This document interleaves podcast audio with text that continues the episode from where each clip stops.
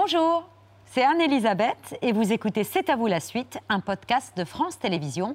Bonne émission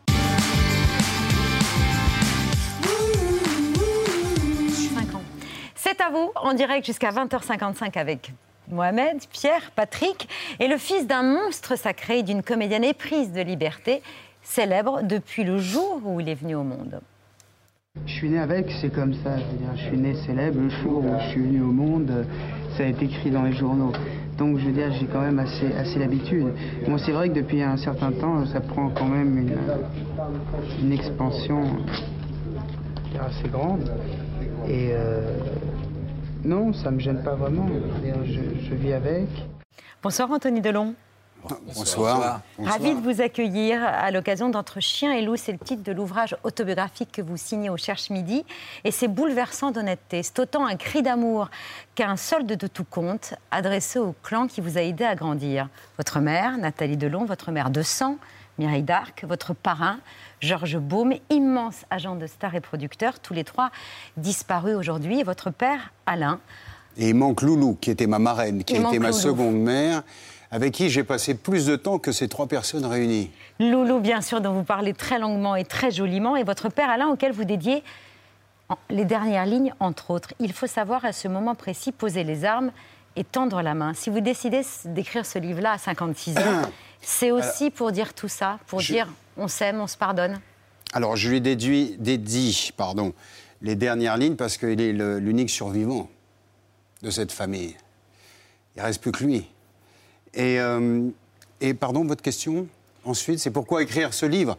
Alors, Pour lui dire je t'aime, je te pardonne, ça a été difficile de grandir dans ton ombre, mais je t'aime. Non, alors, euh, en fait, si vous voulez, ce livre, d'abord, il a plusieurs strates, mais il faut savoir qu'à la base, ce n'était pas un livre. Oui, ça doit être une série. Non, ça ne devait pas être, ça sera une série. Euh, les droits ont été achetés par euh, Dominique Besnéard, Media One, euh, avant même que le livre soit écrit. En fait, j'ai été voir Dominique avec 15 pages et lui dit voilà, regarde, j'ai écrit ça.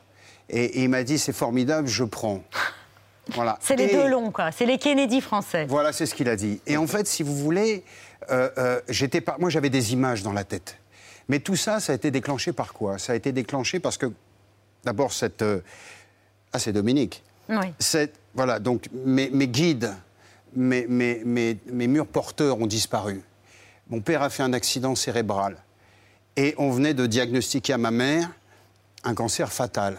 Du pancréas. Du pancréas. Et, si vous voulez, tout à coup, j'ai eu peur. J'ai eu peur, j'ai ressenti un vide terrible. J'ai toutes ces images qui sont remontées dans ma tête de ma vie, de notre vie à nous tous. Et j'ai vu des images et j'ai voulu écrire une série. C'était ça, c'était des images. Les graver, les, poser pour qu'elles soient euh, Les graver dans le marbre. Mm. Et quelque part peut-être aussi pour arrêter le, cours du, temps. Et, c'est qu'après, ou, bon, parallèlement à ça, euh, le hasard a fait que j'ai reçu cette, cette proposition du Cherche Midi à qui j'ai dit non, parce que je suis déjà en train d'écrire ça. Et c'est aussi pour ça que dans le livre, il n'y a pas de chapitre. C'est un peu comme un film qui se déroule. Alors j'ai changé un peu l'écriture, bien sûr. Et ensuite, en, concertant Dominique, j'ai pris la décision d'écrire un livre, parce que je me suis dit d'abord, on gagnerait du temps, que ça donnerait ensuite un terreau aux scénaristes, parce que moi, je ne serais pas scénariste dans cette série, un terreau. Et, finalement, je pense que c'était une bonne idée, parce que si j'avais écrit 80 euh, pages d'arches narratives pour cette série, j'aurais jamais été aussi loin. Et il y a des choses sur moi que je n'aurais pas apprises. Et, je pense qu'en fait, c'était une bonne chose et je suis heureux de l'avoir écrit. C'est le récit de votre histoire, mais aussi une histoire universelle. C'est le besoin, euh, quand on est enfant, d'être aimé, d'être reconnu et de trouver sa place. quoi. C'est cette histoire-là que vous nous racontez. Bah, d'abord, si vous voulez, la première chose, c'est j'ai voulu rendre hommage à mes guides. Mm. Pour moi, c'était très important. Parrain, Loulou, Mireille, ma mère, bien évidemment. Euh, mais surtout pareil, Loulou, qui ont été mes murs porteurs. J'avais besoin de leur rendre un hommage, j'avais besoin de mettre aussi certaines choses à leur place, parce qu'il y a un moment où il faut remettre les choses à leur place. Et c'est un livre aussi sur... C'est un, c'est un livre sur la résilience. Euh, parce que euh, j'ai compris beaucoup de choses, parce qu'aujourd'hui, à mon âge, je pense avoir suffisamment de recul pour analyser certaines choses. Et, et, et dans ce cas précis, pour pour être résilient, il faut pardonner. Et pour pardonner, il faut comprendre. Et c'est aussi ça que j'ai eu envie de dire, et c'est pour ça qu'au début du livre, je dis que c'est une histoire universelle, parce qu'en fait, il n'y a pas de famille parfaite. On a tous des cicatrices, des blessures qui nous empêchent d'être nous-mêmes. Et, je pense que, enfin, j'ai reçu quand même beaucoup de témoignages, et je pense qu'il y a beaucoup de gens qui, qui, vont se reconnaître. Alors évidemment, on s'appelle Delon. Ça, c'est un peu la cerise sur le gâteau. Mais, mais oui, c'est ce qu'on se dit, il n'y a pas de famille parfaite. La solitude d'un enfant, ou le, syndrome d'abandon, par exemple, dont mes deux parents ont souffert, et moi aussi, par la même qui occasion. Qui transmis en quelque cette sorte. Cette répétition qu'on reproduit tous, ces répétitions. Euh, et voilà, et quelque part, je me suis attaqué à ça, et, je pense que, puisque vous allez parler de mon père, je pense que c'est aussi un cadeau pour lui. Euh, c'est un, cri d'amour, mais c'est aussi un cadeau pour lui parce que le temps est venu de se, de se pardonner, euh, mais que lui se pardonne aussi. Hmm.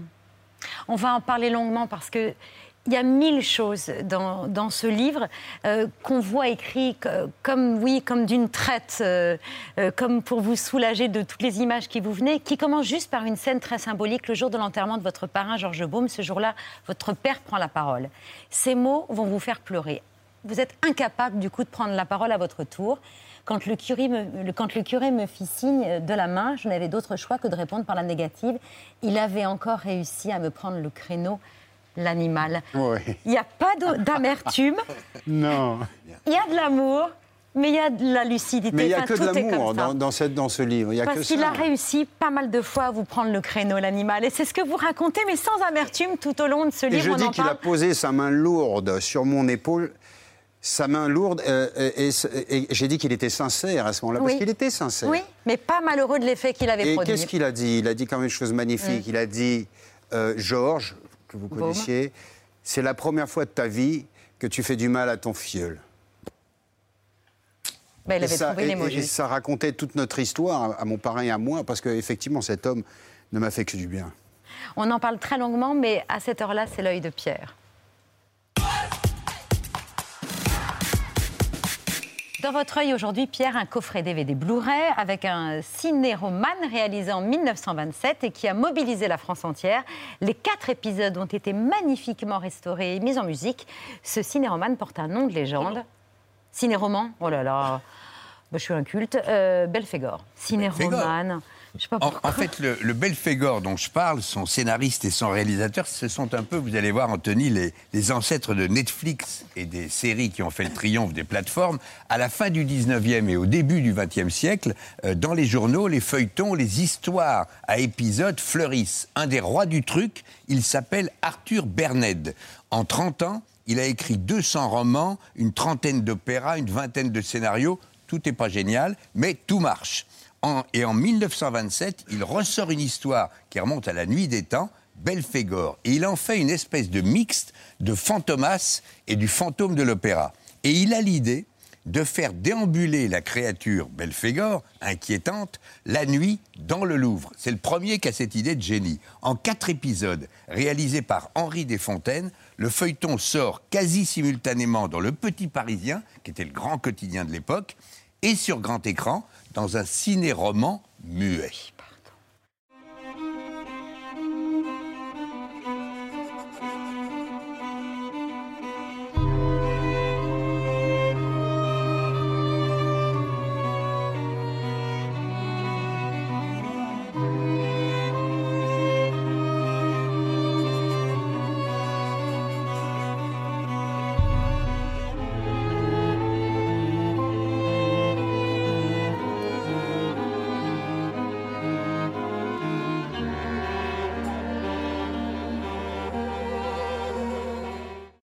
Que vous venez de voir, c'est donc un extrait magnifiquement restauré par la Fondation Jérôme Sédou Pâté et qui sort demain en Blu-ray et DVD. Images somptueuses, noir et blanc d'anthologie, décor art déco sans pareil. Et comme tout le monde connaît grosso modo l'histoire de Belphégor, tellement elle a été reprise à la télé en 65, au cinéma en 2001 avec Sophie Marceau, vous le rappeliez pendant l'extrait Anthony, on suit le noir et blanc et le muet sans problème. Et on retrouve les plaisirs des feuilletons d'antan. Pour connaître le succès quand on est un romancier populaire, il faut non pas euh, produire des best-sellers, c'est se tromper de croire que ça fonctionne comme ça, il faut publier des romans en feuilleton euh, dans les grands journaux de l'époque. Dans les journaux, à un million d'exemplaires. Et le Petit Parisien, c'est le journal qui connaît le plus grand succès. Mettre un pied au Petit Parisien, c'est euh, connaître, euh, c'est devenir une star. Une star, euh, comme aujourd'hui, on peut devenir une star en devenant un, un auteur de séries télévisées à succès ou un auteur de blockbuster. Le blockbuster de la belle époque, c'est le roman feuilleton dans le matin ou dans le Petit Parisien ou dans le Petit Journal. Vraiment, c'est un truc à avoir, ce Belphégor de 1927 restauré. D'ailleurs, je vous l'offre d'ores Ah, ça, c'est gentil. Euh, c'est une leçon de cinéma par l'image et le feuilleton muet. Vos parents vous raconteront, vous toutes, vous tous, euh, comment en 65 la France est devenue dingue avec les quatre soirées Belphégor réalisées par Claude Barma avec Juliette Gréco, Christine Delaroche et Yves Régnier. Regardez les gens dans la rue. Est-ce que vous avez spécialement réservé les quatre derniers samedis à regarder Belphégor Oui, oui, oui, enfin une partie, quoi. le- Oui, oui, surtout la dernière. Euh, Comme tout un chacun. Oui, monsieur. Pour Belphégor, oui. J'avais plusieurs autres sorties de prévues et je les ai annulées. Oui, parce que c'était très intéressant. C'était très intéressant. Intéressant. C'était une folie en 65. Faut se souvenir, un chauffeur de taxi a même coincé la voiture de Christine Delaroche contre un trottoir pour lui soutirer la fin de l'épisode. Le journal Paris Jour a fait s'enfermer euh, un de ses reporters la nuit au Louvre pour qu'il raconte sa frayeur d'avoir eu peur que Belphégor apparaisse autour à deux pas de la victoire de Samothrace. Aujourd'hui encore, des touristes vont au Louvre et demandent aux gardiens est-ce qu'on a une chance de voir Belphégor? Dernier point, mais capital. La Fondation Pathé, vous allez entendre, euh, Anthony, a commandé à Benjamin Mousset, grand musicien, 4 heures de musique pour accompagner et presque faire parler ce feuilleton muet. Ce qui est très intéressant dans le film muet, c'est que la musique a une place vraiment particulière. Il n'y a aucun bruitage, il n'y a aucun son, il n'y a aucune parole. Donc c'est la musique à part entière, plus les images. Des fois, je joue presque les dialogues. Tiens, il y a une scène, bah, il y a, y a l'inspecteur qui va discuter avec le détective. Bah, l'inspecteur, il joue au trombone, le détective, il joue à la clarinette. Et ben il y a une phrase, presque au moment où il parle, et sans, mais subliminalement, ça peut peut-être, chez le spectateur, voilà, ça fait passer le dialogue. On est un peu bruiteur, un peu dialoguiste, un peu euh, raconteur d'histoire. C'est un grand, un grand luxe. hein. C'est une espèce de place de choix incroyable. Et vous pourrez donc entendre le dialogue entre le trombone et la clarinette. Merci beaucoup, Pierre. Euh, c'est l'heure du vu, ce qu'il ne fallait pas rater hier à la télévision.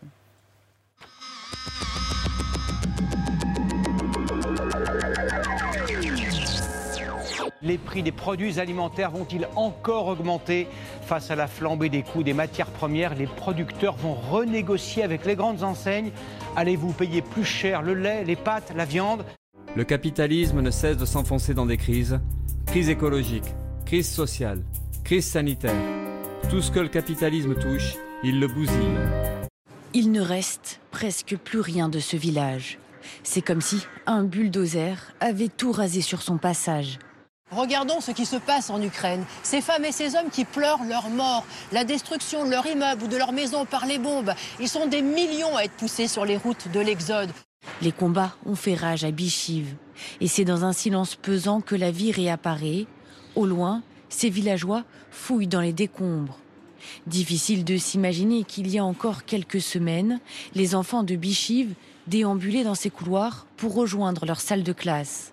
Il y a deux mois, ils n'imaginaient même pas qu'elle puisse se produire. Aujourd'hui, ils doivent la subir et même la faire. Eh bien, cela peut nous arriver, à nous aussi. J'aimerais que tout cela soit réglé, qu'il y ait simplement la paix et l'amitié. C'est tellement difficile quand ce sont des enfants qui souffrent. 135 enfants jusqu'à aujourd'hui, ils sont morts parce que ces gens ne pouvaient pas se mettre d'accord. Ce n'est pas juste. Je comprends qu'il est impossible d'amener la Russie à abandonner complètement la zone. Cela mènerait directement à une troisième guerre mondiale, j'en suis conscient. Il y a un compromis à trouver. Revenons là où tout a commencé et essayons de régler la question du Donbass.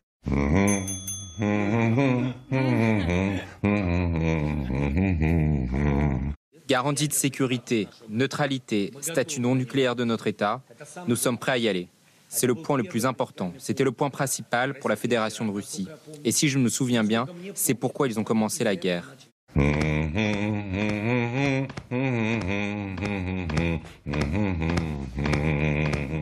C'est le chant des partisans. Cette guerre peut se terminer rapidement.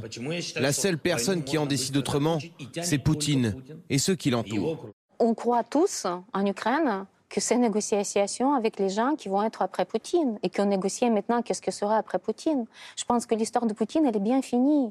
Je n'imagine pas un accord de paix, un armistice avec Poutine. C'est le criminel de guerre. Le journal affirme que Roman Abramovich, le milliardaire russe qui tente visiblement de jouer les intermédiaires entre Moscou et Kiev, Abramovich donc, et deux négociateurs ukrainiens seraient tombés malades juste après une visite à Kiev, yeux rouges et larmoyant, la peau qui pèle. Et forcément, immédiatement, Tony Bélanger, apparaissent les soupçons, des soupçons d'empoisonnement.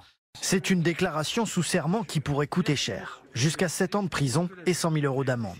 Le 18 janvier dernier, un cadre de McKinsey est auditionné par les sénateurs de la commission d'enquête sur l'influence croissante des cabinets de conseil. Je le dis très nettement, nous payons l'impôt sur les sociétés en France.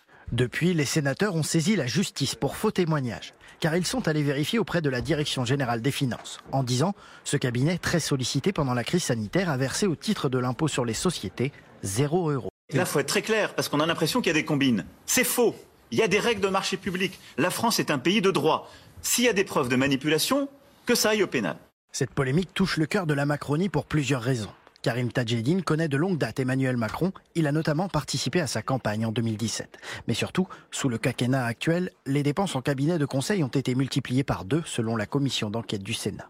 Quand on marche, euh, il faut deux jambes, il en faut une à gauche, une à droite, et il faut en mettre une après l'autre pour euh, pouvoir avancer. C'est pas un marathon, c'est une course de haie. Ouais, c'est ça. Hein? C'est un marathon de haie. Un, comment dire, steeple euh, Un steeple chase. 500 manifestants en colère s'étaient rassemblés devant ce cantonnement. Depuis 48 heures, il fait l'objet d'une intense polémique déclenchée par cette vidéo. Vendredi, le jour de l'enterrement d'Ivan Colonna, des CRS en civil ont été filmés ici, chantant la Marseillaise. J'ai les boules, on dit aussi j'ai les glandes. Dans le sud, quand on est irrité ou gonflé par quelque chose, on dit qu'on est gavé. Le rapport entre ces deux événements n'est pas établi. Pour les syndicats de police, il s'agissait d'un rassemblement autour d'un repas, mais pour certains Corses, c'est une provocation. On est en pleine période de deuil d'une famille et on chante, on s'amuse, on chante, on crie. C'est lamentable. J'ai trouvé quelqu'un de compatible avec vous, Émilie. C'est vrai? J'arrive pas à y croire. Non, t'es pas content. Comment ça, je suis pas content Non, t'es pas content. Je suis pas content Pourquoi tu dis que je suis pas content T'as réussi à me faire jouer. Euh... スキンシップしまくってキスしたりしてこう摩擦でなでなでモードとかでタッチペンでめっちゃなでなでするとハートがバーって溜まってってああなるほどねそうそうそれであの料理できたよ、うん、優しくしてくれなきゃめめっちゃなでなでたりスキンシップをしてなでなでをして Est-ce que tu veux m'épouser Mais oui Est-ce que tu veux m'épouser Oui, mon amour 思い通りそのキャラクターも動いてくれるし物語も進むんですけど現実ってやっぱりそうはいかないじゃないですか。なのでなんかこうその自分の思い通りに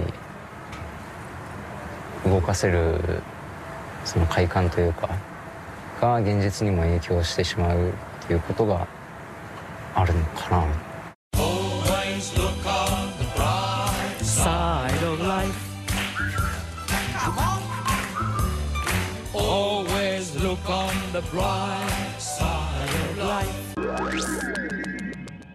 Voilà pour le vu du jour. Avec Delon, il y a des jours avec et il y a des jours sans, sans selon l'humeur, selon les colères. Mais le matin, c'était sans. Il n'aimait pas voir son fils se réveiller, ça l'énervait. Tony, ton père se lève, va faire un tour dans le parc. Ainsi grandit Anthony Delon. Est-ce que vous êtes un, un père sévère? Ah, je crois que je suis un père assez sévère. C'est-à-dire que. Il est bon élève, Anthony? Il n'est pas très très bon élève, mais je veux dire, ça viendra. Je crois qu'il a encore le temps. Mais ce qui compte, ce qui est plus important, c'est qu'il a une bonne moralité, une bonne mentalité et un cœur comme ça. un père sévère C'est ce qu'on comprend en vous lisant euh, Ce qui me fait rigoler, c'est les études. Parce que c'est vrai que, bon, quand ma sœur a passé son bac, on a tous hurlé parce que c'était la première. Euh, la Voilà. première de long à avoir un bac. Bon, depuis, ma fille a eu sa licence de droit, elles ont toutes les deux eu le Elles bac. ont brisé un peu ce. Ouais, bah, elles sont montées d'un cran. Mais un père sévère, vous le racontez sans, sans détour, capable de vous consigner deux jours dans votre chambre pour avoir planté un doigt dans le pitivier, de se braquer pour une histoire de fourchette. C'est la fourchette qui va à la bouche et pas le contraire. Je l'ai entendu cette phrase, mais c'est pas Alain Delon qui la prononçait. Mais au point parfois d'être comme possédé par ces démons. C'est ce que vous écrivez, et de surgir un, un fouet de cuir à la main. Même mes chiens, je ne les frappe pas avec ce fouet. Vous gardez pas le souvenir de la souffrance physique, mais les mots, oui, ils ont laissé des plaies qui ont été longues à cicatriser. C'est normal. C'est normal. Au point, vous demandez si vous aimez cette question. Elle, vous Eh dites là- que même aujourd'hui, à 56 ans, vous Mm. n'avez pas complètement une réponse. Aujourd'hui, à vous 56 ans, quoi, dites-vous Dans le livre. Aujourd'hui, encore à 56 ans, j'ai pas la réponse à cette question. Est-ce Ah que si. vous m'aimez Non, pas du tout. C'est écrit dans Vous le avez livre. mal lu. Ah, si. Aujourd'hui, à 56 ans, je n'ai pas la réponse à savoir si est-ce que je m'aime suffisamment. Mm. Est-ce qu'on s'aime suffisamment? C'est ça. Et c'est une des choses que j'ai découvert dans ce livre. C'est qu'en fait, j'ai découvert que peut-être que je ne m'aimais pas suffisamment. Vous. Bien évidemment pas dans le sens narcissique, égocentrique. hein. Ça veut dire s'aimer, ça veut dire prendre soin de soi. Ça veut dire ne pas se faire mal.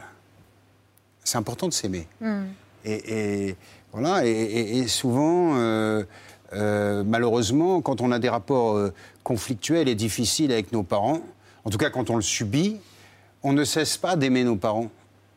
On ne s'aime Mais pas on soi. commence à, à- à cesser de s'aimer soi-même. Et le danger, il est là. Et de reproduire éventuellement avec ses enfants.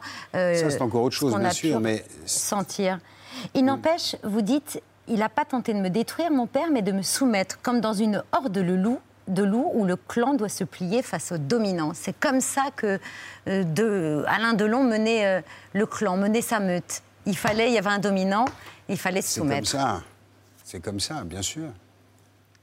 Oui, d'ailleurs, euh, j'aime bien le mot soumettre. Mm. Après, il faut pouvoir le faire. hein. C'est pour ça qu'on s'est, on s'est cabossé, cabossé, cabossé. Mais euh, et ma mère aussi, d'ailleurs. elle- Oui, oui, Mm. bien Elle a sûr. toujours été une insoumise. Une insoumise, exactement. Un enfant qui fait des conneries est un enfant malheureux, c'est ce que disait. C'est lui qui l'a dit. C'est ce que disait votre père. Euh, mais il parlait autant de vous que de lui. Euh, vous n'éludez pas d'ailleurs les conneries que vous avez pu faire dans votre jeunesse pour vous démarquer, pour exister. Un premier vol de mobilette à 13 ans, le premier d'une série de délits avant de commencer à réfléchir dans une cellule de prison de Bois d'Arcy pour vol de voiture. Votre père vous rend visite, mais vous dites que cette visite au parloir était comme une scène de cinéma. Eh oui. Oui, euh, les, les Ray-Ban jaunes, l'Impair Kaki, c'était, c'était le film de. C'est un flic, c'était Jacques Doré. Euh, voilà, mais c'était du cinéma, mais sauf que c'était pas du cinéma. Ouais. Euh, il est venu vous chercher aussi à la sortie? Vous allez chercher tous les trucs. Non, non. J'espère que vous avez des. Parce qu'il y a aussi des anecdotes sympathiques. Bien sûr, on y vient dans une seconde. On- on- Mais moi, Il y a je aussi vous- des choses sympas dans ce bouquin, quand même. Mais bien sûr. Ah bon Mais c'est aussi ce que vous racontez. et Bien sûr. Non, Moi, mais j'espère que vous allez aussi parler tout, des trucs sympathiques. Bien sûr. Ah bon, d'accord. Mais on y vient. C'est parce que c'est ce que vous racontez. Donc moi, ça mieux, vous avez raison. Il faut, faut- faut démarrer par le plus dur et ensuite finir avec le sourire. Exactement. Et c'était difficile, ça. Parce que vous disiez qu'il était accompagné d'un photographe et qu'il. euh, Ça, je l'ai il- dit à la télé, je crois, quand euh, quelques années, quelques mois après être sorti de, de prison. ouais. Hmm. Mais enfin, bon, ça ne vous empêche pas, un an plus tard, de devenir le plus jeune PDG de France avec votre marque de blouson qui a connu un succès retentissant. Les choses agréables arrivent Ah. avec Patrick. Voilà, les trucs sympathiques, c'est que vous le continuez de le voir comme euh, un héros. Il est votre idole. Vous voyez tous ses films euh, systématiquement. Pour vos 10 ans, vous voyez euh, Mélodie en sous-sol. Euh, il vous emmène certains mercredi après-midi ou jeudi après-midi euh, au studio de Boulogne, euh, où il avait euh, quasiment un, un appartement, hein, une loge grand format. C'est Zina, son chauffeur, qui vient me chercher à la sortie de l'école et qui m'emmène à Boulogne. Oui, mais vous le retrouvez, voilà, Voilà. vous le retrouvez euh, là-bas. Euh, de votre, euh, de d'Alain Delon et de, de et de Nathalie Delon, votre votre mère, on garde l'image du samouraï, forcément, image mythique et mutique, mais aussi ils ont tourné ensemble dans Doucement les basses de Jacques Deray avec Alain Delon en curé et lunettes fumées, et, euh, et ce reportage sur le tournage de- du film de Doré. Action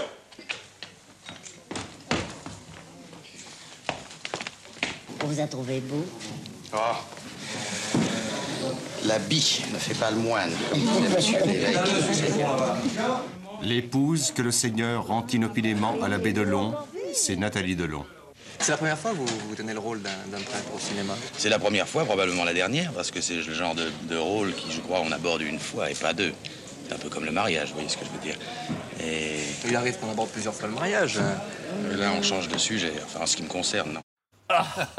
C'est extraordinaire cette séquence. Non Qu'est-ce que ça vous inspire? Comment? Qu'est-ce que ça vous inspire cette séquence? Non, mais c'est. euh, Ce qui est formidable, c'est que ma mère est restée silencieuse. Elle n'a pas moufté. Ou alors, ça a été coupé avant.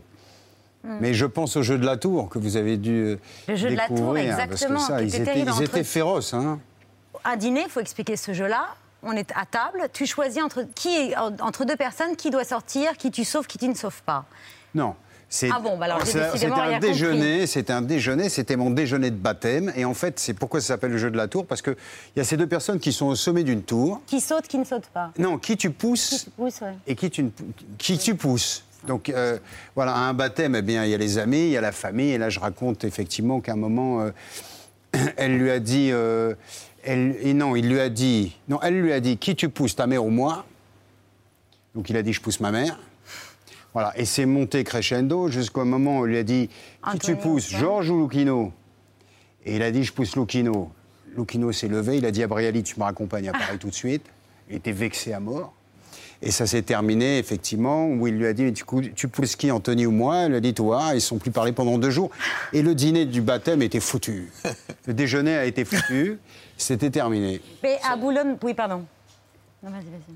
Non, son côté euh, impulsif et sa euh, jalousie maladive sont euh, illustrés par plusieurs histoires. La plus hallucinante, c'est la façon dont il vire Manu Militari, Valéry Giscard d'Estaing, président de la République, qui est venu euh, chez lui euh, où il y a Mireille Lui, est, lui est en tournage, mais il rentre un peu plus tôt que prévu Voilà. le tournage. Il retrouve Giscard chez lui avec Mireille Darc. Et En il train le vire. Et il le, en train de boire du thé, oui, voilà, précisons. Mais il le vire. Il le vire bien. Il le vire bien, c'est vrai. Bon, Giscard était un homme infâme. Il était président de la République, donc il avait du pouvoir. Il aimait vraisemblablement beaucoup Mireille. Mais ce qui est marrant, c'est qu'il a fait, mon père a fait une émission dernièrement euh, sur TV5 Monde, où il raconte, mais il dit juste qu'il a croisé le président sur son palier, alors qu'en fait, pas du tout. Et c'est Mireille qui a raconté l'histoire, et donc il, a, il, il est tombé sur lui, il a dit Monsieur, je vous demanderai de quitter euh, la pièce immédiatement. Je ne reçois chez moi que les gens que j'invite. Et il est parti. Eh, bah, il et vous écrivez, je ne pense pas qu'un président de la République ait jamais été traité de Jamais. cette façon euh, si souvent, évidemment. Jamais. Mais la semaine dernière, j'ai dit, mais. Parce qu'il s'en rappelait plus très bien. Et je lui ai dit, mais. euh, et si ça avait été De Gaulle? Ah, Alors il m'a dit, je pense pas qu'il se serait retrouvé dans ce genre de situation. mais avec De Gaulle, j'aurais pris des gants. On a un- un autre- une autre archive à vous montrer. Vos parents, Alain et Nathalie Delon, ont vécu ensemble jusqu'à vos 5 ans. Et en 1965, un an après votre naissance, le très grand réalisateur Alain Cavalier s'était rendu dans la propriété familiale pour un portrait croisé de vos parents, un court extrait qui manque pas de sel. Quel est ton plus grand défaut? La colère. Coléreux, épouvantable, égoïste et très égoïste. Le défaut de Nathalie? Inconstance. Il n'est pas si beau qu'on dit. Il est beaucoup plus intéressant qu'on pense. Pour moi, enfin, à mon avis. Tu l'aimes beaucoup? Beaucoup, c'est un faible mot. On peut parler d'amour passionnel et conflictuel? Oui, oui, oui, passionnel et conflictuel. Bien sûr, tout à fait. Tout à fait. Mais ils étaient sur le fond euh, similaires dans beaucoup de domaines. Il y, a, il y a quelquefois des phrases qui, qui m'ont surpris dans, dans votre livre, et j'ai j'ai surtout envie que vous les éclairiez, euh, quand vous dites que euh, vous avez peut-être plus souffert du manque de votre mère que du manque de votre père. C'est vrai. Comment vous l'éclairiez, ça? Comment vous pouvez me l'éclairer? Bah, Parce qu'un un- un petit, euh, un petit garçon, un enfant, un jeune enfant, euh, a plus besoin de sa mère, je pense, que de son père. Et, et bien évidemment, mes parents ont divorcé à l'âge de 4 ans et ma mère était actrice. Et en fait, elle était, elle était très peu, euh, rarement à la maison. C'est pour ça que j'ai été élevé par, par Loulou, par cette femme qui été ma seconde mère. Et donc, c'est vrai que dans ma vie, j'ai, enfin, dans ma, ma jeunesse, mon enfance, j'ai plus manqué du manque de mère que du manque de père. Un, un des autres moments heureux euh, qu'on a pu euh, évoquer, c'est euh, ce jour où vous voyez Alain Delon, votre père, arriver avec l'attirail de plongeur. Il veut vous mettre à la plongée sous-marine. Ouais.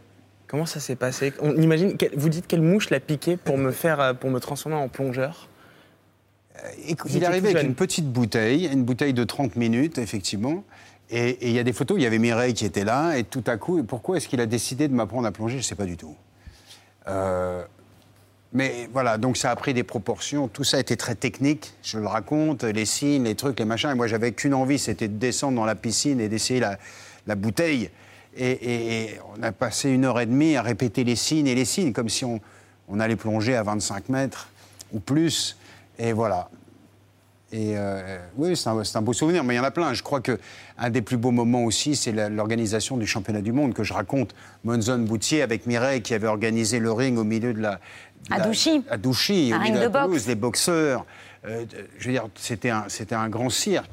Et pour moi, qui avait, je crois, 12 ans, c'était extraordinaire. De, de- de- Enfin, il y a quand même. D'assister aux entraînements et ensuite euh, au match. Il y a beaucoup de, de- Bah, les- beaux souvenirs quand C'est fou ce que Mireille avait fait de, Douchy, la façon dont elle demande à un sourcier de repérer euh, la source, euh, la transformation qu'elle... Enfin, franchement, on se balade à Douchy tout d'un coup, cet endroit qui est quand même assez fantasmagorique pour nous, parce qu'on en parle, c'est son repère, là où il passe plus de temps dans la cuisine qu'ailleurs. Et vous le faites vivre dans ces pages. Ça fait partie des choses passionnantes euh, aussi qu'on trouve dans ce livre entre chien et loup, et dans lesquelles je n'ai pas repéré que ce qui va mal, cher Anthony Delon. C'est parce que vous racontez particulièrement fort Ah oui. et concernant, et ça résonne. Alors pardon de m'y être arrêté, Merci. mais il me semblait que c'était pas commun ce que vous racontiez et la commun. sincérité avec laquelle vous racontez euh, ce rapport avec cet homme qu'on croit connaître, Mm. mais qu'on connaît si mal en réalité. Vous l'éclairez. Merci Anthony Delon. Merci vous à restez vous. avec nous. On a parlé de plongée parce que dans un instant on reçoit un immense, et ben voilà, un immense champion pour lequel plonger est un besoin vital au point qu'il se qualifie lui-même d'humain aquatique. Il est capable de retenir son souffle pendant près de 8 minutes. Et ben oui, il a battu vous, vous qui ne pouvez pas plonger parce que vous vous êtes crevé le tympan à cause des otites dont vous étiez euh, coutumier enfant. Vous voyez, j'ai bien lu. Je me suis pas contentée de retenir que le mal. Euh, il a battu à quatre reprises le record du monde d'apnée en poids constant, descente et remontée à la seule force des palmes, en repoussant à chaque fois les limites. Dernier passage pour Guillaume Néry, le plus dangereux avec une visite de l'intérieur du navire. En cas d'accident, les caméramens ne pourront pas lui venir en aide. Lui donner de leur air, c'est le condamner. L'air dans ses poumons se dilaterait en remontant, causant des lésions irréversibles. Pour les plongeurs en bouteille, aider Guillaume à remonter à la surface sans respecter les paliers pourrait leur être fatal. Seuls les quatre apnéistes équipés de scooters sous-marins pourraient intervenir. Ils se relaient au-dessus de l'épave, prêts à remonter rapidement Guillaume en cas de malaise. Bonsoir Guillaume Néry. Bonsoir. On est super content de vous accueillir à l'occasion de la série documentaire qui sera diffusée les 12 et 19 avril sur France 2 et dont on vient de voir un extrait. Euh, ça s'appelle Méditerranée, l'Odyssée pour la vie, dans lequel vous êtes notre guide, en quelque sorte un, un explorateur à la rencontre des merveilles sous-marines et vous signez aussi Nature aquatique qui sort demain aux éditions Arte, dans lequel vous euh, Artaud, dans lequel vous évoquez l'importance de votre lien avec la mer, l'importance euh, de l'apnée, qui est beaucoup plus qu'un sport pour vous. C'est un art de vivre, Guillaume. Bon, en fait, l'apnée, pour moi, euh, ça a commencé par le défi, par le challenge. Par, raconter euh, avec un copain, quoi, en quelque sorte. Oui, bah, ça a commencé par un défi, ça a commencé euh, par hasard. Dans un Euh, bus. Dans un bus. À 14 ans. voilà, euh, comme beaucoup d'ados, un jour se sont amusés à faire, à retenir son souffle pour voir qui est le meilleur. Ce jour-là, j'ai perdu. Et en fait, c'est cette défaite qui m'a amené à vouloir euh, comprendre un peu plus et euh, vouloir essayer de le battre à un moment donné. Et, euh, et j'ai, j'ai, euh, je suis tombé amoureux de cette euh, idée euh, d'aller explorer les limites. Et donc, euh, j'ai découvert que j'avais des capacités. Et comme j'ai grandi à Nice, à un moment donné, euh, j'ai voulu euh, bah, utiliser ces capacités pour aller dans la mer. Et puis Plutôt là, ça que a de été faire le de grand l'apnée dans le bus, euh, Oui, ça ne servait pas à euh, grand-chose globalement. dans la mer. Enfin, peu de gens ont leur vie qui a basculé dans un bus. Vous faites partie de cette catégorie-là, Guillaume. Mais ce qui est dingue, c'est que vous vous sentez plus en harmonie avec le monde lorsque vous êtes sous l'eau en retenant votre respiration. Bah, la plongée en apnée, c'est une activité. euh, tout le monde a entendu parler de l'apnée. Le Grand Bleu, il y a euh, tous ces records dont on entend euh, parler dès qu'ils sont battus. Et c'est vrai que ça a été une grande partie de, ma vie. Euh, mais à un moment donné, euh, suite à un accident que j'ai eu en 2015, où j'ai pris un peu de recul avec la discipline, j'ai un peu élargi mon, mon champ, mon spectre, et j'ai euh, compris euh, que euh, j'avais un véritable besoin, une véritable euh, envie de garder cette connexion avec la mer. Et au, et au fur et à mesure, finalement, j'ai ramené euh, ces grandes sensations que je pouvais éprouver en, en profondeur. Euh, Je les ai ramenées proches de la surface et c'est révélé un, un espèce de, de, de besoin viscéral de, de garder ce contact avec l'eau. Et, euh, et il y a eu un point de bascule aussi pendant le confinement où, bon, bah, comme tous les Français, être bloqué, être privé de, de nature, pour moi, ça a été être privé de la mer. Et là, j'ai vraiment réalisé finalement que j'avais pas tant besoin que ça de battre des records ou, euh, ou, de, ou de faire des championnats. J'avais juste besoin d'aller dans l'eau.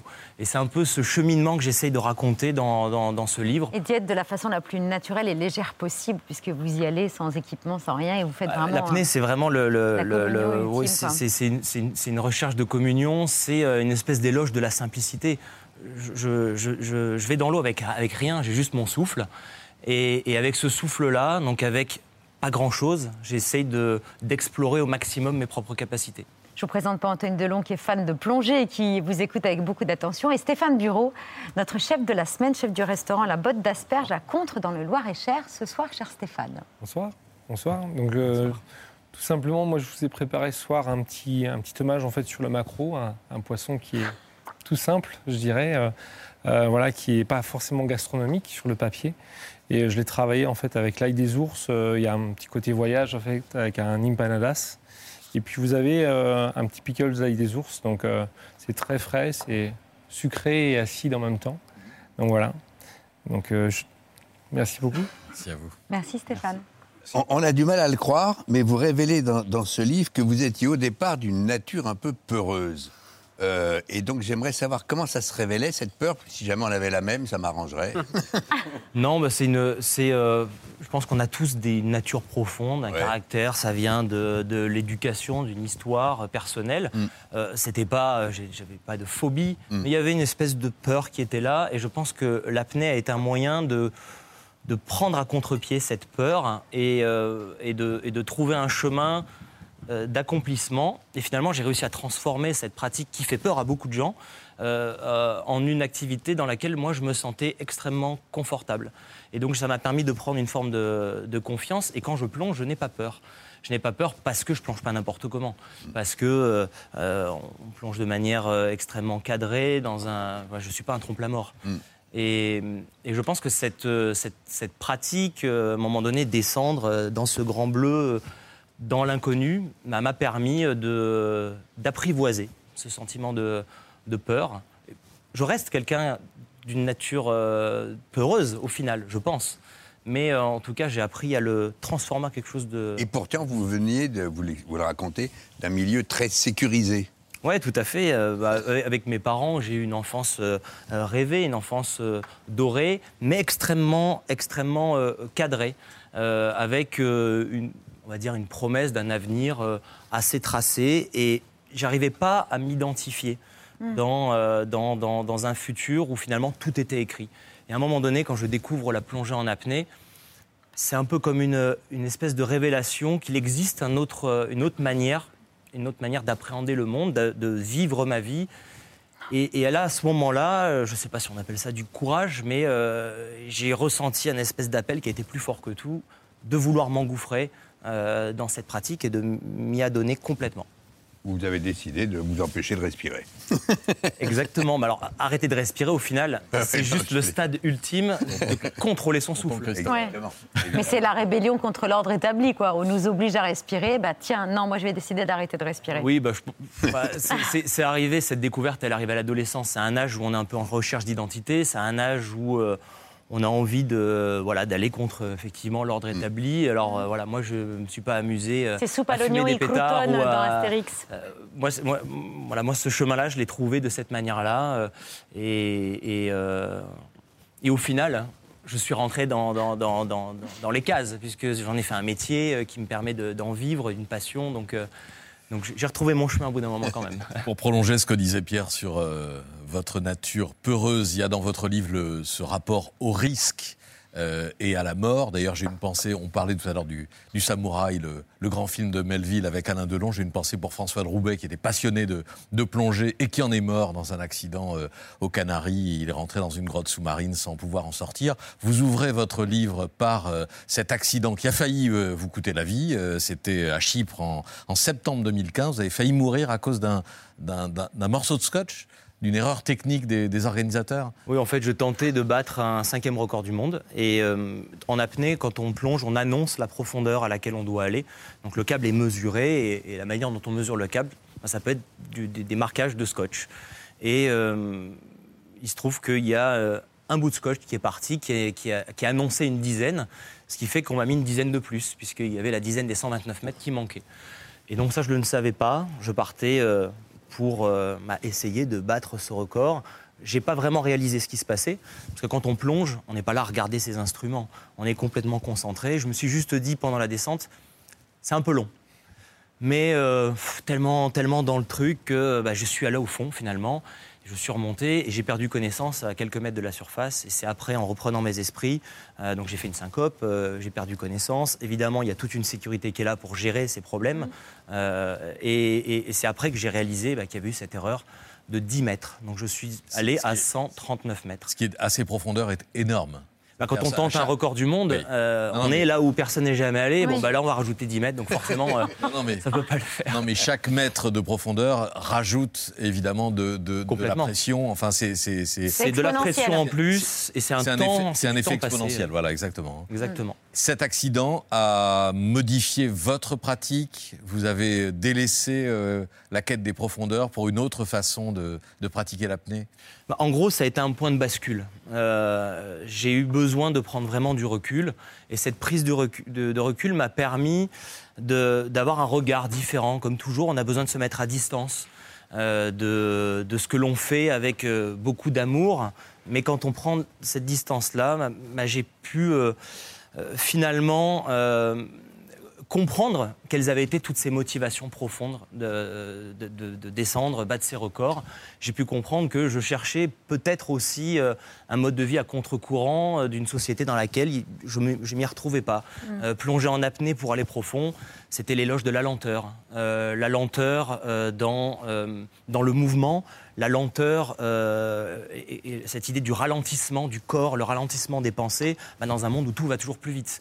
Euh, c'était essayer de trouver un chemin d'adaptation, un chemin euh, d'humilité, d'acceptation d'un environnement extrêmement hostile. Et donc finalement, euh, essayer d'avoir un, vrai rapport d'humilité par rapport à la nature, là où on est dans une société euh, moderne, industrielle, qui s'est complètement construite sur euh, la domination de la nature. Et, finalement, cette prise de recul m'a vraiment permis d'avoir un autre regard sur ma discipline. Et j'ai compris que ce qui restait de tout ça, c'était un profond amour de la mer et d'être dans l'eau. Et c'est ce que j'essaie de, ça se termine, ça se conclut sur un- une lettre adressée à la Méditerranée, ce livre, une ode à, à la Tout à mer. fait, tout à fait. Euh, cette lettre, euh, c'est un peu euh, une, euh, une manière un peu poétique de, me, de, de porter la voix de la mère qui ne peut pas parler et d'essayer de mettre euh, en, en- en évidence bah, finalement toutes les souffrances qu'on lui inflige et, euh, et une manière de voilà de d'éveiller et, et que le lecteur euh, voilà, comprenne qu'il se passe quelque chose de grave sous la surface de la mer. Nature aquatique sort demain aux éditions Artaud. Et puis, il faut absolument euh, suivre cette série documentaire Méditerranée, l'Odyssée pour la vie. C'est les 12 et 19 avril sur France 2 à 21h10, où on vous voit accéder à des endroits dans lesquels on ne peut pas accéder avec des palmes et des bouteilles. Et vous faites des rencontres. sans bouteille. Euh, ah, sans bouteille, et vous faites des rencontres inopinées. Parce que bon, il y a. Voilà, c'est pas vide. Non, Voilà. la Méditerranée, Il y a des c'est petits un, habitants sympathiques. une mer euh, ex- extraordinaire. Et donc voilà, moi j'étais un peu le messager et, et le, Le guide. Je prends par la main euh, le, le Le téléspectateur. Voilà. Merci Guillaume Néry. Vous restez avec nous, c'est l'heure de la story média de Mohamed Bouafsi.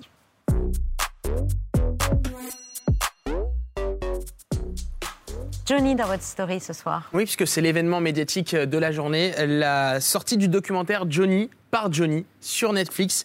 La plateforme retrace en cinq parties la vie du rocker disparu à travers des images d'archives et de sa voix off, bande-annonce. Est-ce qu'il y a un jour où tu as été vraiment dégoûté par toi? Ouais. Et tu regrettes, bien sûr Non. Je suis Johnny Hallyday. Je vais vous partager le film de ma vie. Quel est ton principal défaut? Je suis assez menteur. Vous allez pouvoir découvrir cinq épisodes chronologiques de 30 minutes complétés par plusieurs intervenants en voix off, comme Nathalie Baye, Lynn Renault, son meilleur ami Pierre Billon ou son biographe Gilles Lotte. Comment faire pour traiter l'une des plus grandes stars françaises quand tout a déjà été dévoilé, raconté ou encore euh, diffusé On a demandé aux deux réalisateurs ce qu'ils avaient appris sur la vie de Johnny. Moi, j'avais un peu cette image du Johnny Guignol de l'info. Et en fait, j'ai découvert que le mec, depuis qu'il a euh, 17 ans, en fait, il est en haut et il est jamais redescendu. Enfin, il a eu des hauts et des bas. Mais en fait, c'est un Enfin, j'ai vraiment euh, appris que c'était un monument, que c'était aussi un super bon musicien. J'ai beaucoup appris, euh, mais je pense qu'Alex aussi, tu as beaucoup appris de, Grave. de- de trucs. euh. Je me suis rendu compte, j'avais oublié à quel point le mec, en fait, c'est un putain de punk. C'est un gros punk, quoi. Je trouve qu'il a un côté. euh, je refuse le système de base. Alors pour mieux comprendre Johnny Hallyday, il faut s'intéresser à son père, Léon Smet, un vagabond insaisissable. Euh, Johnny disait que l'absence de son père l'a marqué toute sa vie, c'était euh, sa déchirure. Une séquence est très marquante, vous la découvrirez dès les premières minutes euh, du documentaire, une interview du père du chanteur belge. Quel effet ça fait d'être le père d'une vedette? Ce que ça me fait, indifférence. Vous l'avez abandonné? Non, je ne l'ai pas abandonné. Je suis, j'étais, comment dirais-je, donc, euh, je vivais à Paris à ce moment-là, j'ai vécu longtemps à Paris. Et c'est ma sœur qui un jour est venue me voir, elle m'a dit, écoute, tu dois faire quelque chose avec ton fils. Tu ne vas pas le laisser comme ça. Ben, je dis, euh, qu'est-ce que tu veux que je fasse avec lui? Autre témoignage euh, inédit, celui de son ex-femme Adeline Blondio, euh, qui raconte les faces sombres de la star comme la drogue et l'alcool. En tout cas, les fans du chanteur retrouveront aussi le sourire en voyant des images des shows exceptionnels de Johnny dans les années euh, 80. Les deux réalisateurs ont été très marqués par le lien entre Johnny, les fans et son public. Non, il y a le Parc des Princes qui a- où on a justement récupéré tous les backstage euh, de chez Universal qui est assez. euh, où le mec traverse la foule, euh, ça dure 45 minutes, euh, enfin, c'est délirant. Euh, Il y a celle-ci, après. euh, Ouais, la séquence avec Adeline, parce que c'est c'est- c'est vraiment euh, inédit, pour le coup, d'avoir son, son point de vue, de voir euh, sur leur histoire et de voir surtout les films de vacances qu'ils ont fait ensemble et tout ça. Ça, franchement, moi, ça m'a vraiment bouleversé, quoi. Enfin, Laetitia Hallyday, euh, la veuve de Johnny, n'a pas participé à cette série euh, doc sur Netflix. Elle prépare de son côté un documentaire qui sera diffusé en fin d'année à la télévision. C'est pour cela qu'elle ne participe pas à ça et qu'on n'aura pas d'archives de Laetitia Hallyday. Merci beaucoup Mohamed Bouassi pour la Story Média. On conclut cette émission comme tous les soirs par les actualités de Bertrand.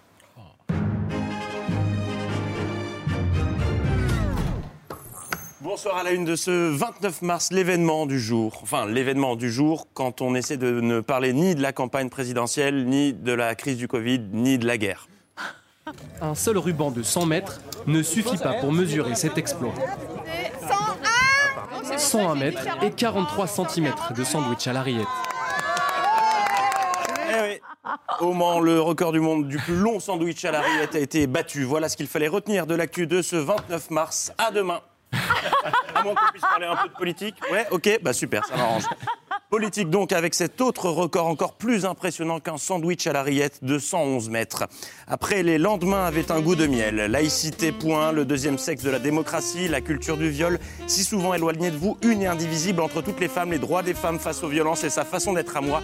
Le 8 juin prochain, Marlène Schiappa publiera son nouveau livre. C'est une bonne situation, ça, ministre. Quelle plume prolifique, Baudelaire. On a compté, depuis son arrivée au gouvernement en 2017, en 1779 jours. Donc, Marlène Schiappa a répondu 10 livres, 2006 pages au total. Alors, je n'ai pas encore eu la primeur de lire le prochain, mais pour répondre à la question que pose le titre, c'est une bonne situation, ça, ministre?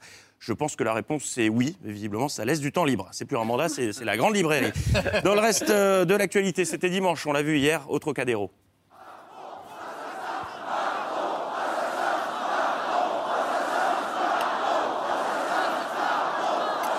Et ce matin, le professeur Éric Tournesol était l'invité de Sonia Mabrouk pour réagir à la polémique et donner son explication face à son silence, face à ce qu'ont scandé ses militants. Puisque vous avez marqué un temps d'arrêt lors de votre discours, ce qui fait dire à certains que vous étiez au fait de ce que ce qui se criait, ce serait grave. Je m'arrête, oui, parce que j'entends des vagues bruits. Donc évidemment, j'essaye de m'adapter. Mais je n'entends pas distinctement ce qui se dit. Comment? Mais oui, Éric Tournesol n'a pas réagi parce qu'il n'entendait rien. Et ne riez pas, s'il vous plaît, c'est un peu facile. Vous avez déjà fait des meetings devant autant de monde? Non. Hein? Alors, bon. Ben non, on n'entend rien. Et on a vérifié dimanche au Trocadéro, c'était le cas. Par exemple, quand la foule a entonné une Marseillaise improvisée au milieu du discours, Trifon n'a rien entendu.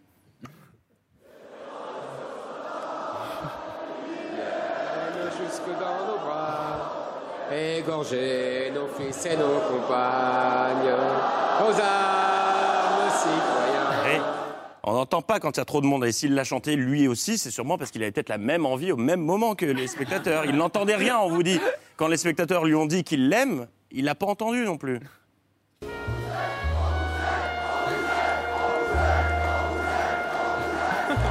Moi aussi Après visionnage de ces extraits, j'en arrivais à la conclusion suivante. Éric Zemmour n'entendait pas la foule lors de son meeting. Du moins, pas toujours, car s'il ne voit que ce qu'il croit, il n'entend également que ce qu'il veut écouter. Oui. Oh, oh, oh, oh. En bref, le lapsus du jour nous est offert par Fabien Roussel ce matin sur France Info. Dans quel pays on vit? Que Bernard Arnault euh, baise, baisse euh, deux, deux points son, son, son chauffage. Oui, baisser, parce que baiser son chauffage, j'ai pas essayé, mais ça doit pas être super agréable. Et puis, ça y est, c'est enfin la saison. Le printemps signe leur grand retour. Non, je ne parle pas des asperges, chef, mais musique. Des clips de campagne officielle de la campagne des candidats à la présidentielle, des bijoux de réalisation, d'originalité et de dialogue. Voici notre top 6 du jour, à chacun son style et ses inspirations. Inspirations que nous pensons avoir trouvées. Euh, à la sixième place, le clip hommage d'Emmanuel Macron au Hit Machine. Je m'appelle Lona. Je m'appelle Nathalie. Je m'appelle Armand. Je m'appelle Charlie et je m'appelle Lulu. La fin, c'est nous. hein. À la numéro 5, Philippe Poutou et son slam tribute à Grand Corps Malade. Je m'appelle Philippe Poutou, ouvrier, licencié et candidat à l'élection présidentielle. On est là dans cette élection, même si on n'avait pas reçu le carton d'invitation. La prochaine fois, tu prendras le bus. Numéro 4, Yannick Jadot qui a un peu trop, un peu trop regardé les choristes. On dirait vraiment une bande-annonce de film français nostalgique. C'est tellement beau ici. L'école communale de Classier-Thierry. Là où tous les fils Jadot sont nés. Dans la chambre là-bas, là. La, la musique, c'est nous. Mais vraiment, j'étais persuadé que Gérard Juniol et déboulait avec Pépino. Et Cadmerade. Numéro 3, Nathalie Arthaud et son clip façon enquête exclusive. Comme Bernard de la Villardière, elle déambule dans les rues en fixant la caméra et en enchaînant des, en faisant des enchaînements de trois mots. Exploités, opprimés, méprisés, ouvriers, caissières, infirmières, enseignants, agriculteurs, chômeurs. Le recul de l'âge de départ à la retraite, l'effondrement de notre pouvoir d'achat. Et ici, combien de ruptures d'approvisionnement? Combien d'usines au ralenti, voire à l'arrêt? Alcool, sexe, drogue, la face cachée du spring break, c'est dimanche, dans Enquête exclusive. Top 2, Jean Lassalle qui a fait bah, du Jean Lassalle, quoi. Simplicité, authenticité, ça ressemble à un FaceTime avec notre oncle, mais non, c'est un clip officiel. Rentrez-y, il est ouvert à tous. C'est la porte ouverte d'une France, d'une France authentique. Vive la République, vive la France. Ça va aller? Très bien. Ah oui, et- et comme avec mon oncle, il croit que c'est coupé, mais c'est pas coupé. La campagne officielle Oui, monsieur. Oh. Oui. Et enfin, à la première place de ce classement, le meilleur clip. Pas de suspense inutile, on sait tous qu'il l'a signé.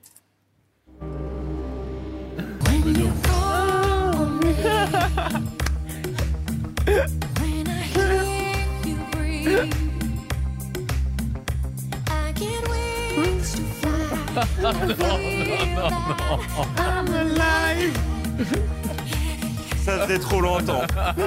La suite, les autres clips euh, demain. Ouais. Oh, bravo Bertrand Chameroy Bertrand dans C'est à vous. Merci Anthony Delon. Entre chien et loup, c'est paru le 10 mars dernier, cette audition aux éditions du Cherche Midi. Merci d'avoir accepté Merci. notre invitation. Merci beaucoup, cher Guillaume Néry. Nature aquatique, c'est apparaît le 30 mars. Voilà, je l'offre à, à Anthony et je vous offre, à, à ça, doit être, ça doit être ma version noter, mais j'en ai une non noter. Euh, c'est apparaître le 30 mars, c'est-à-dire demain. Et la série documentaire Méditerranée, l'Odyssée pour la vie extraordinaire. C'est les 12 et 19 avril sur France 2. Merci mille fois d'avoir accepté notre invitation. Tout de suite sur France 5, Michel Simès, prenez soin de vous. Stop à l'excès de médicaments. Voilà, ça c'est un bon conseil. Si vous voulez bien vous tourner vers Séverine pour saluer nos téléspectateurs. Merci d'être si fidèles à C'est à vous. Merci à nos invités. À demain 19h en direct. Ciao.